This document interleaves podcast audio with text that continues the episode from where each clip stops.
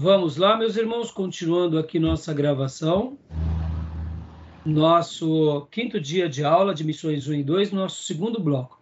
Vamos continuar aqui na apostila do livro Assim Está Escrito. Aqui estamos agora nessa parte que eu estou compartilhando com vocês, ainda dentro do capítulo 2. Agora, irmãos, eu vou fazer citações bem rápidas. Uh, se vocês tiverem alguma dúvida, que vocês anotaram nas folhas seguintes aí, vocês me chamam que a gente vai pontuando, tá bom? É, leia para nós, pastor Johnny, o caráter condicional da escolha de Deus. A gente falou há pouco que essa escolha foi arbitrária. Deus escolheu. Mas como tudo que Deus faz, ele também espera de nós uma resposta, tem também a condicionalidade.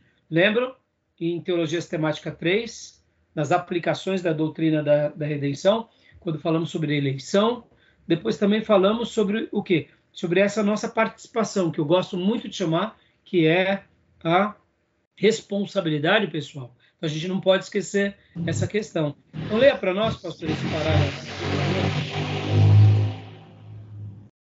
Joia, vamos lá. Não somente foi a, a eleição de Israel instrumental, mas também condicional.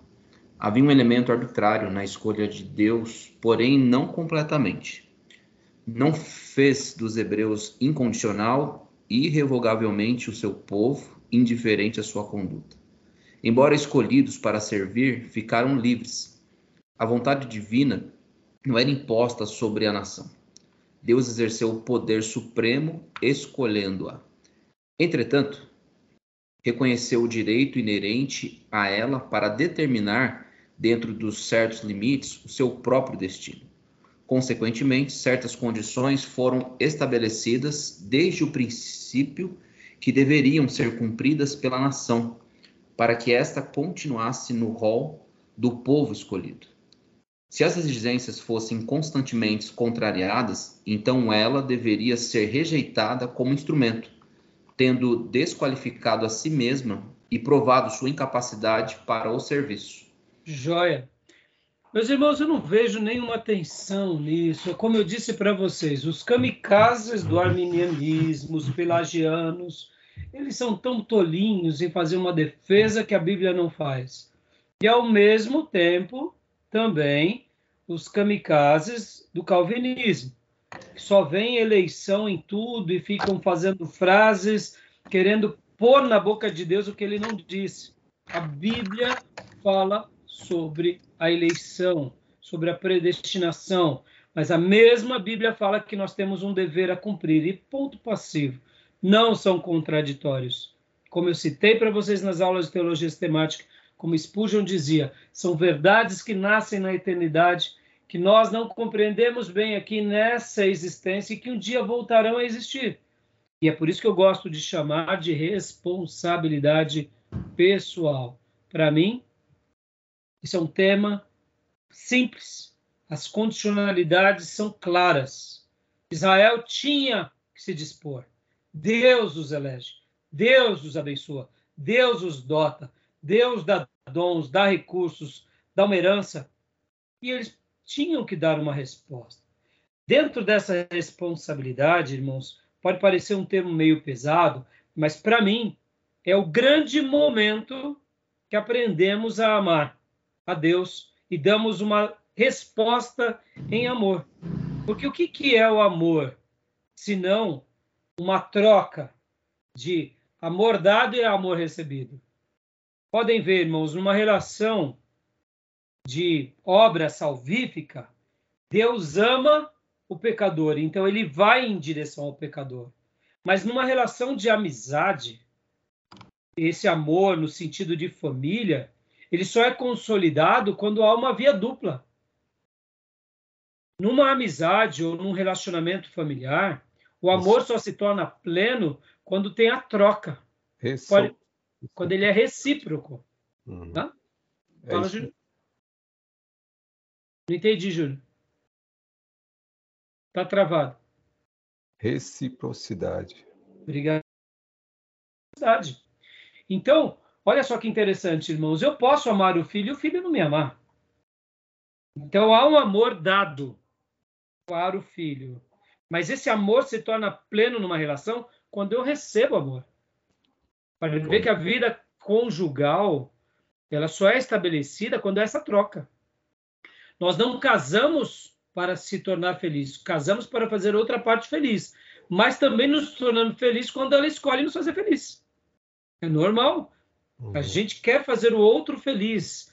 A razão da felicidade está no outro, não em si. Mas no momento que a pessoa também pensa assim, naturalmente nos tornamos felizes. Que é uma troca.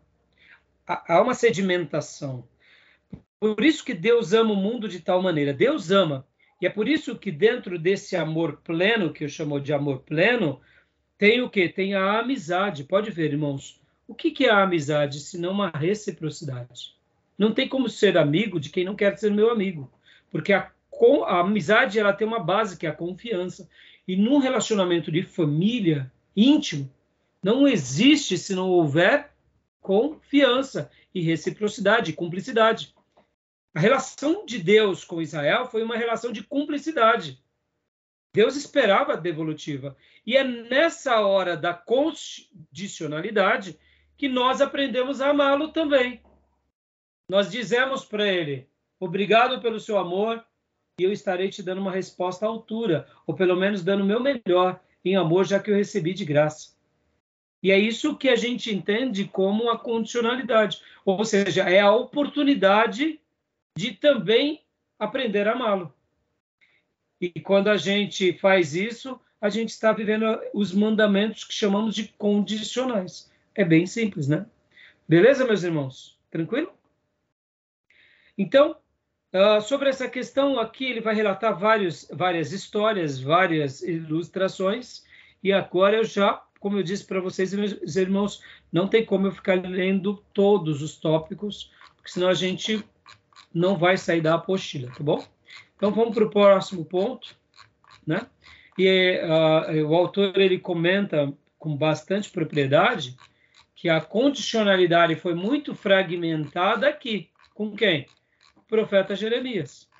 Né? O profeta Jeremias foi o grande, o grande profeta que demonstra o tamanho da infidelidade de Deus, assim como também o profeta Oséias né? o profeta Oséias, que ele casa-se como uma prostituta. Mas Jeremias é o maior exemplo da condicionalidade, tá bom? Nós conhecemos as histórias, né? E, então a gente sabe o quanto Deus deu o limite da sua misericórdia com o povo e o profeta Jeremias ele é o grande é o grande profeta que vai ser eu diria a radical do julgamento, né? E aí, eu, é, eu, eu, pregando sobre os profetas, irmãos, esses dias, eu, eu mencionei uma frase que foi muito legal. Eu disse assim: o profeta Jeremias ele era odiado pelos seus contemporâneos. Podem ver. Ele era odiado. Tinha uma família aqui, outra lá, que admirava Jeremias. Mas depois do castigo e depois que eles voltam quebrantados, o profeta Jeremias era um dos mais lidos e amados por todos. Não é verdade? Pode ver que Daniel está lendo quem lá na Babilônia? Lembra? Citação? Jeremias. Todos eles citam Jeremias depois do regresso. E quando a gente vai ver os profetas, que são os, aqueles que profetizam depois da reconstrução do templo, como Ageu, Zacarias, e, e os demais. E a gente tem o texto de Esdras, Neemias, Esther, e a gente também tem os livros de crônicas. Jeremias é o grande exemplo para todos, pós-exílio. Por quê? Porque ele foi odiado pelos ímpios, mas ele foi amado por aqueles que aprenderam a amar a Deus. Fantástico isso, né, irmãos? Pensem, né? Olha como o profeta Jeremias, nos seus dias, não foi prestigiado ele era uma persona não grata. Mas depois, no futuro, na posteridade, ele se torna um ícone. E detalhe, hein? Até no Novo Testamento. Pode ver que Jesus cita ele, os apóstolos, e ele é uma pessoa assim, importantíssima. Mesmo ele sendo descendente de sacerdote, de um grande sumo sacerdote, linhagem dele, ele era da escola dos profetas. Ele honrou a escola dos profetas em Jerusalém. E ele profetiza a nação. Né? Então é fantástico isso. Tá bom? Então, continuando aqui.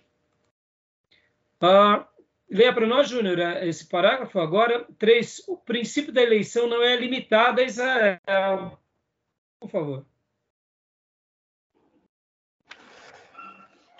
Outro fator precisa ser claramente compreendido. A escolha do povo hebreu por Deus para um propósito especial não foi absolutamente a única. O princípio de eleição nacional é verificado em toda a história do mundo. O propósito da chamada de Israel é que foi o único, porque a nação hebraica teve uma incumbência jamais oferecida a outra nação. Outras nações, porém, foram escolhidas para outros propósitos, com alvos diferentes. Desse modo, Deus não se, não se estava afastando de sua maneira de lidar com as nações quando escolheu Abraão. Essa ideia do autor é fabulosa. Continua lendo, por favor, Júnior. Ele estava apenas aplicando um princípio universal a um povo particular, com propósito igualmente particular. Isso é genial. Eu amei e amo essa expressão aqui do autor, porque agora Olha só, ele vai é, demonstrar, né, como ele faz a citação aqui, não fiz eu subir a Israel da terra do Egito, e aos filisteus de Cator, e aos sírios de Kir, Amós.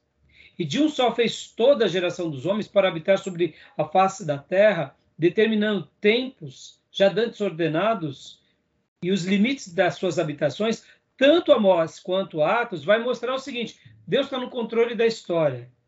Deus está fazendo as coisas de uma forma em que, mesmo que nós não entendamos, Deus está controlando tudo.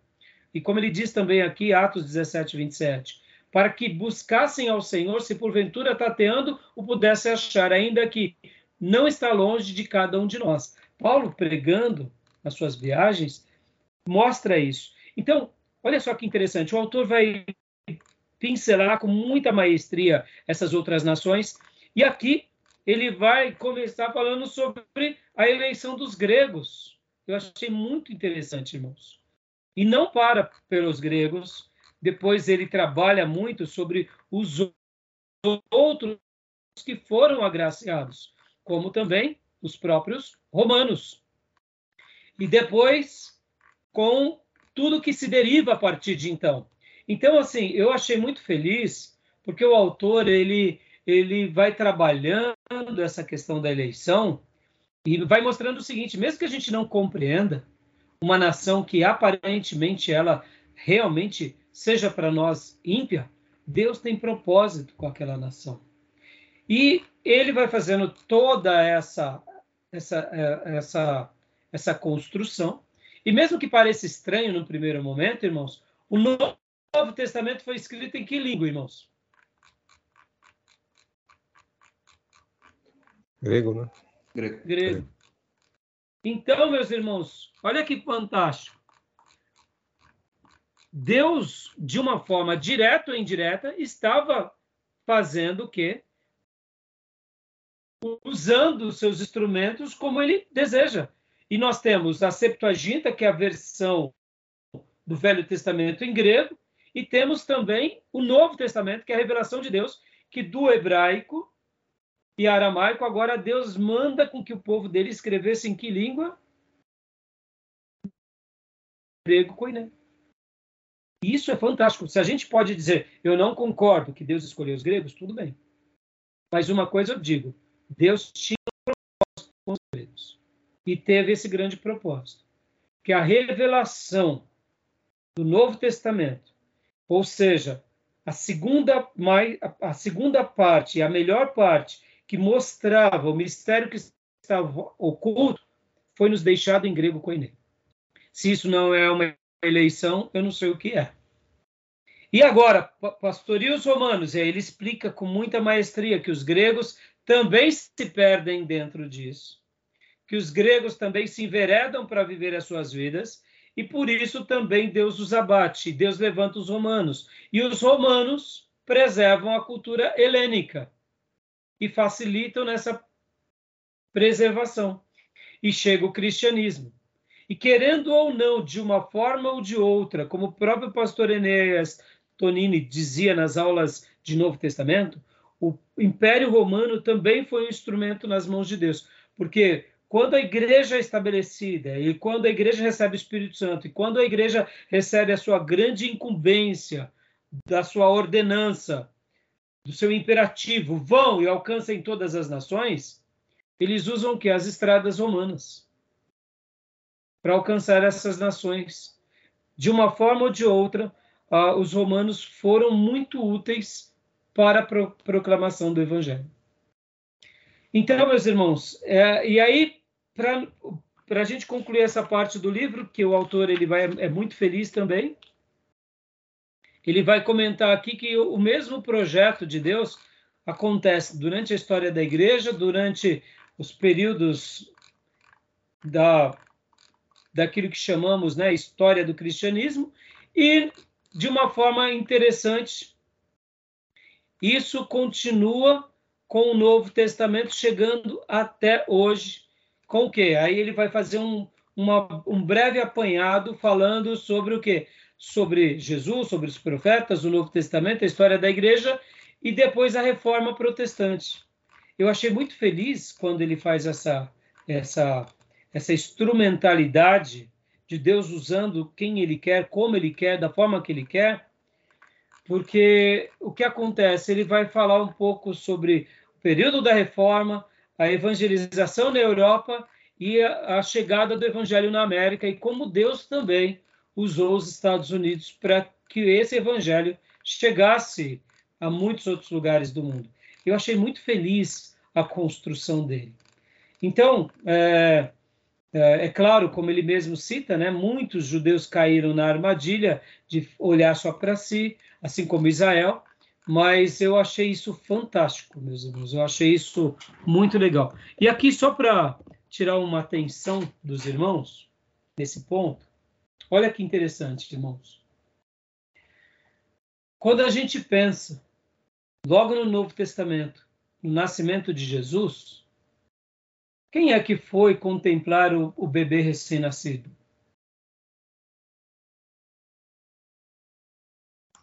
Os magos vindo do Oriente, os pastores estavam no campo. Exatamente. Os magos que vieram do, do Oriente, possivelmente eles eram astrólogos, cientistas, que saíram lá da Babilônia anos antes do nascimento de fato. Segundo os arqueólogos, há uma supernova que emana do céu por, um, por volta de dois anos antes do nascimento de Jesus. E é aí onde sai aquela comitiva do Oriente. E eles saem buscando sinais de chegar até aonde? Até o encontro que eles tinham com o Messias. Bom, como vocês sabem, a Babilônia, o Império Medo-Persa, foi contagiado pelas profecias. Eles tinham, eles tinham as profecias das 70 semanas de Daniel. E, de alguma forma, algum tipo de profecia havia, isso nós não temos na Bíblia, que quando o Messias nascesse, haveria alguma coisa nos céus. Porque quando eles saem seguindo a estrela, a ideia que dá no Novo Testamento é que eles saíam já sabendo de alguma profecia. No Velho Testamento nós não temos essa profecia, mas as palavras dos magos demonstram isso. E podem ver que eles seguem a estrela. E dizem os cientistas, e estudando um pouco alguns comentaristas sobre esse assunto, podem ver que essa questão de uma supernova, irmãos, isso é na história da humanidade, isso é raríssimo. Né? O que, que é uma supernova, né? Se não me falha a memória, é quando tem aquelas explosões no céu que os astrólogos veem que eles olham e eles pensam que é um cometa, mas não é. É, é, praticamente como o surgimento de uma nova estrela, algo do tipo, ou, ou quando tem aquela questão. Nascimento. Da, é, o, é, o, nascimento, né? Nascimento. Ou, é a morte, né? Morte de uma e nasce uma nova. Exatamente. Então, esse fenômeno, né, aí vem os buracos negros, eu não entendo direito. Sou apaixonado pelo assunto, mas eu assim como como arte, quando eu vejo uh, qualquer coisa do espaço, eu fico assim, tentando entender um pouco, mas está muito além da minha capacidade e eu fico me deliciando na criação de Deus. Mas voltando ao, aos comentaristas. Então, nas palavras dos magos, eles seguiram uma estrela. E segundo alguns cientistas, houve uma supernova alguns anos antes de Jesus. E vocês têm que lembrar que lá na Babilônia havia os profetas, havia os sinagogas e havia os textos sagrados. Olha só, lembra que eu falei que o profetismo impactou o mundo antigo? Profetismo. E aí onde entra, Gil, a sua pergunta na aula anterior. E as outras nações, pastor? Por que não seguiam o Deus de Israel? Ou por que não uh, estavam adorando ao Deus de Israel. Havia uma guerra espiritual? Claro que havia. Havia os deuses, mas perceba que uh, com os magos do Oriente, podem vermos, a palavra até no Novo Testamento nos deixa, pode ver que é, isso é citado no Novo Testamento apenas nos evangelhos, depois não é, não é mais citado, são magos. Que, segundo alguns teólogos, eles vão falar que é, é o mesmo tipo de autoridade que tinha uh, os uh, Daniel com os sátrapas. Os magos no Novo Testamento faziam